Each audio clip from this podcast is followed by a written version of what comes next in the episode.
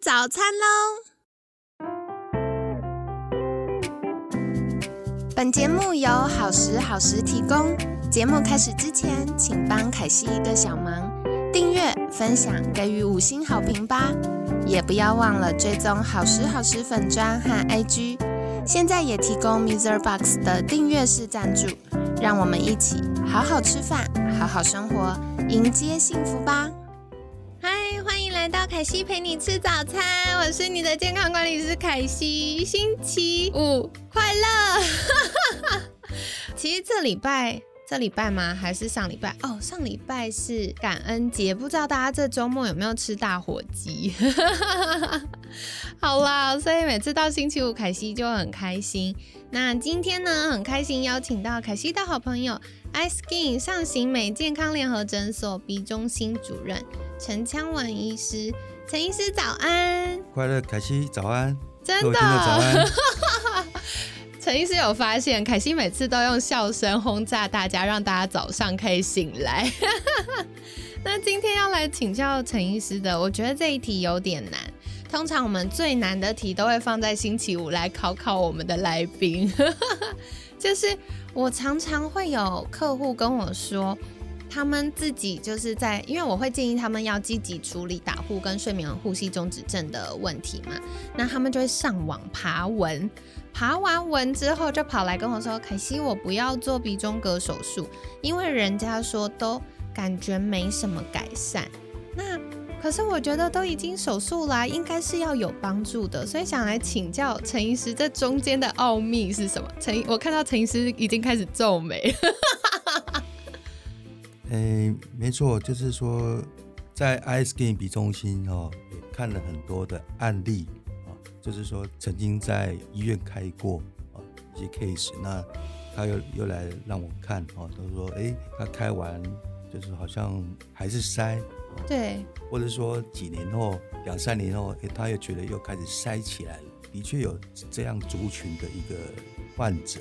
当然，我们透过内视镜检查，然后可以发现，就是说会有几种状况哈，一个是鼻中隔是否弯曲，是否有确实的。矫正哦，对我举一个案例好了哈。那他说他做完鼻中隔弯曲手术，可是我们内视镜检查发现说，哎，他的鼻中隔还是歪的啊，但是两边的鼻甲啊，有一边就凸的那一边的鼻甲被剪的非常多啊。嗯，那这样子当然各位哦听众也想都知道，就是说你鼻中隔弯曲还是歪。那这样子气流过去还是被挡到哦。那虽然说他说有接受手术，可是鼻中看起来还是歪的哦。对，那这个就是有这样的状况，而且他旁边的鼻甲也被过分的切除。对，那这样子有时候会反而会有其他的产生其他的问题哦，譬如说空鼻症之类的。哦，这是一类的啊。那第二类是说检查起来的确。这个鼻中隔后面都是直的，哦，但是鼻中隔的最前端，哦，却是歪的，哦，那这个医学上叫做尾端鼻中隔弯曲，要矫正这个尾端鼻中隔弯曲，哦，这项手术是这几年哦一个新的技术，哦，那可能几年前他在接受鼻中隔弯曲的时候还没有目前。这样的一个新的技术哦，那也蛮多有这一类的患者来，在接受我把这个尾端鼻中隔弯曲矫正之后，患者他的满意度都大大的提高哦，也觉得哎，原本某一边哈单边塞的哦，经过矫正之后，可以整个就很顺畅了。那第三类有可能就是说本身它有这个过敏的现象哦，那可能这几年周围的环境哦可能潮湿。哦，或者说家里有养猫，或是养狗，那它的周遭环境很多的过敏源，哦，在刺激它，几年后可能两边的鼻甲又在肿起来。哦，那这一类的，就是也不能说是之前手术没有开好，是本身有新的刺激。对，本身的这个过敏性鼻炎，它就是一个体质哦，它是没办法根治。哦，那这时候我们只要针对这个下鼻甲哈来做一个。过敏的一个减敏的一个手术或或处置，应该就可以改善它的鼻塞的问题。嗯嗯嗯，了解。我觉得刚刚陈医师讲到一个超级重要的事情，因为我们有时候觉得，哎，奇怪，开刀完没有好啊，可是其实不是啦，是。可能有新的这个刺激，比如说过敏源没有改善，或者是嗯，像可能搬家啦，或者是嗯，床的那个叫什么床单太久没有，对对，没有常常清洗更换，这些都会影响，所以这个真的是蛮复合的问题哦。那接下来也想再请教陈医师的，就是刚刚。嗯，提到哎，这个可能的原因有好几种，那是不是可以分享一个案例，让听众朋友们更熟悉？说，哎，那到底这个鼻中隔弯曲它，嗯，可能没效的状况跟后来处置的状况呢？如果说一般来就诊的患者，我都会用内视镜哦进去再详细的看一遍。找出它没有效的一个原因。嗯，那以目前我在诊治的经验中，哦，开没效哦，就是有可能就是说你原本的鼻中隔没有矫正到很确实。对，一个，第二个，其实最常见的就是说，在鼻中隔最前面，就是靠近鼻孔那个接近鼻孔的那个鼻中隔那一段哦，有时候它是刚好有的人就是那个地方歪掉。这个医学叫做尾端鼻中隔，那在处理这样的手术，需要是最新的一个技术。像我们就有在台湾是第一个提出这样这个技术的一个诊所。那过去可能很多因为没有这样的技术啊，刚好它又是尾端，就是最前面那个地鼻中隔歪掉的话，那当然只要再重新再把这个地方矫正好，应该就会恢复它的呼吸功能。原来鼻中隔还有分不同的地方，不同地方，因为大家可以想象一下哈，对，我们的鼻梁大概就是鼻中隔的上端，等同是房子的这个梁，靠近鼻孔那个地方等同等同于是这个房子的这个柱子，哦，那正常的话，我们必须要把梁跟柱都是就像房子一样，梁跟柱都保留住，哦，这样子你的结构。还有你的外观形状不会影响，不会改变，啊，可是有的人他在梁歪掉，就所谓的歪鼻，哦，那在柱子歪掉，就所谓的这个尾端鼻中隔。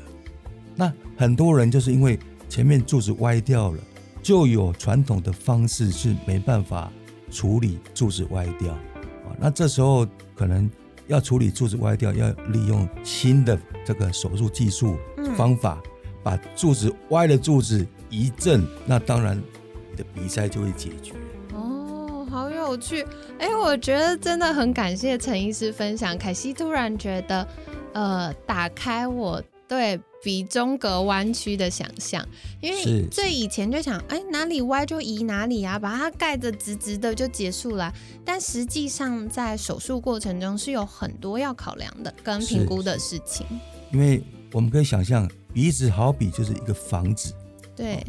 那房子你要稳固，其实就是你的梁还有你的柱子，就是要坚固好。嗯。哦，那至于中间的墙哦，你都打掉了，那个其实都没有关系。可是梁跟柱就一定要坚固，而且又要正，这样子你的功能哦，就是会会畅通这样子。嗯，了解了解。好哦，所以非常感谢陈医师跟我们分享哦，我觉得这个真的很有趣。那接下来我想请教陈医师，就是如果嗯，我们有些听众朋友啊，他做过了这个鼻中隔弯曲的矫正手术之后，那他可能一段时间发现，哎，刚开始很棒，后来好像又没有这么好了，又开始鼻塞了或打呼了。那在日常生活中，他有没有？什么样的状况需要自己先检查跟排除，然后到什么样的状况需要就医呢？比如说像刚陈医师有提到，哎，这个过敏源可能就要留意。那还有没有什么其他的事项？一般我们开完刀一个月后伤口完全好，对。那正常的话，应该就是就就在正常情况下，两边的鼻子应该是很顺畅的。那刚刚讲过。除了你有过敏性鼻炎的话，这时候如果很多过敏刺激，有可能一段时间后，你的鼻甲又在肿起来，又在塞。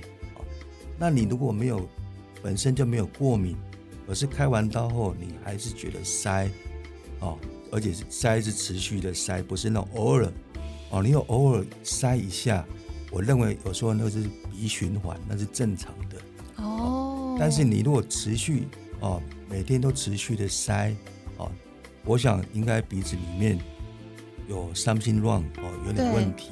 那建议还是要回到这个专业的鼻科医师去去检查。那像我们这边的话，我们在术前会帮，在开刀前会帮患者做一次内视镜。哦，那术后一个月伤口好了，我们也会再做一次的内视镜，让患者可以术前术后可以比对。哦，对。那如果说你术后，当然我我这边也有遇到说，哎，他术后两三个月后，他觉得右边或者左边还是有点塞塞的，那这时候我们会用内视镜再去检查。那很多发现说，哦，很多是下鼻甲的末端哦稍微肿。又肿起来，那这时候，对，那这时候 我们就会用在局部麻醉下哈，用镭射再去做一个稍微微调整，那患者哎就顺畅了。哦。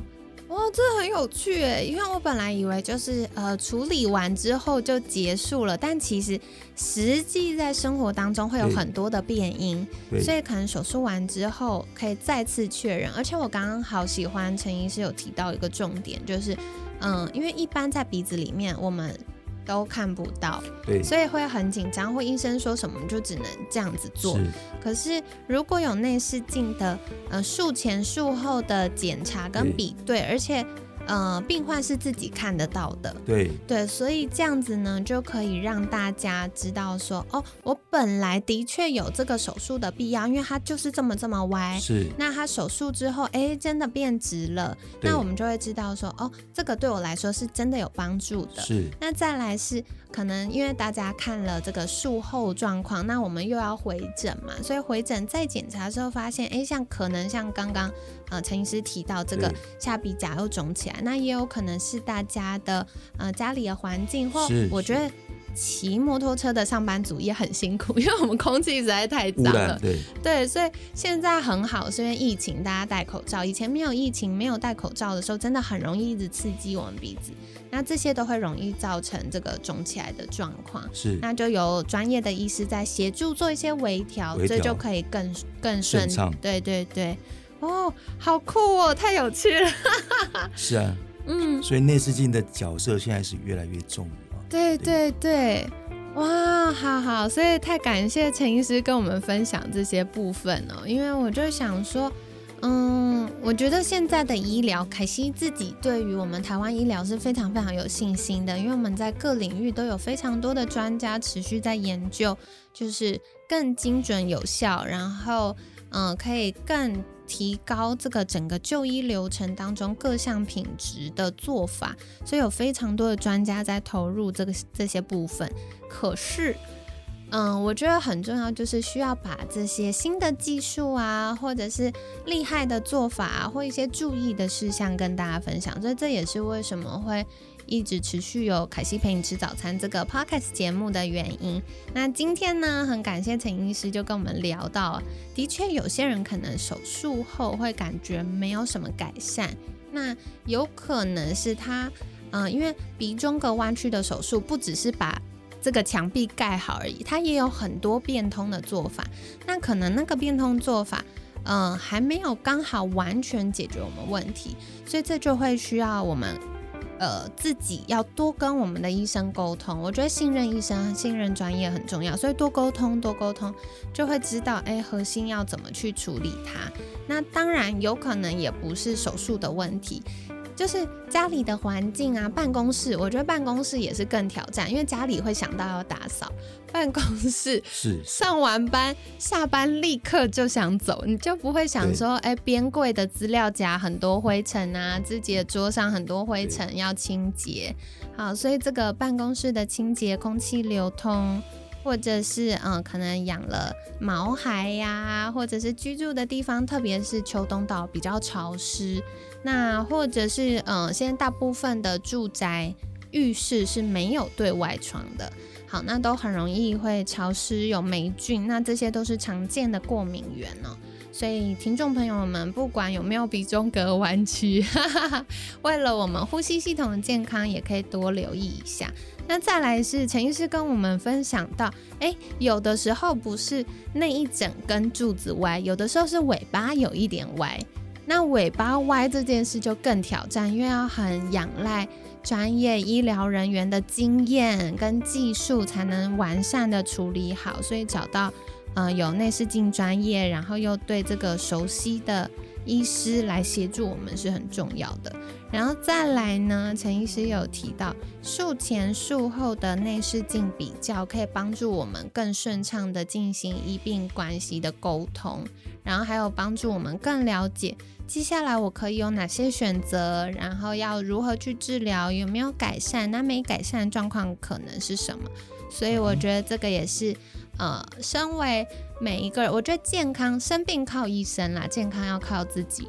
那大家也可以提高自我觉察的意识，就可以更好的去描述给医生听，医生就会知道说，哦，那这个可能是什么问题，我们一起来解决。好，所以非常感谢陈医师跟我们分享了许多。关于睡眠呼吸中止症打呼，在这个耳鼻喉科，特别是鼻子这方面的解决办法哦。那为什么凯西会一直一直想要来聊这个部分？就是像我们前几天陈医师有提到的，嗯，这个呼吸呀，打呼。呼吸不顺畅，睡眠呼吸中止症不只是我们鼻子而已，跟我们全身上下各个系统的关系，对都非常有关。好，所以大家不要轻忽啦，赶快去处理喽。那今天呢，也很感谢陈医师跟我们分享。在节目尾声，是不是可以再一次邀请陈医师？如果大家想针对诶鼻中隔弯曲的矫正手术有更多的了解，可以到哪里找到您呢？谢谢凯西啊！大家如果有兴趣的话，可以上我的官网，还有粉砖啊，可以用 Line 跟我联络。谢谢大家。好的，所以凯西一样会把相关链接放在节目资讯栏，也欢迎给我们节目五星好评。如果你有任何的疑问，或者是想要许愿的题目，甚至是想要推荐的来宾。都欢迎使用我们节目的听众专用信箱，或者是可以私讯好时好时的粉砖，那这样子我们就可以再为大家服务喽。那今天感谢 iSkin 上行美健康联合诊所鼻中心主任陈昌文医师的分享，每天十分钟，健康好轻松，凯西陪你吃早餐，我们下次见，拜拜。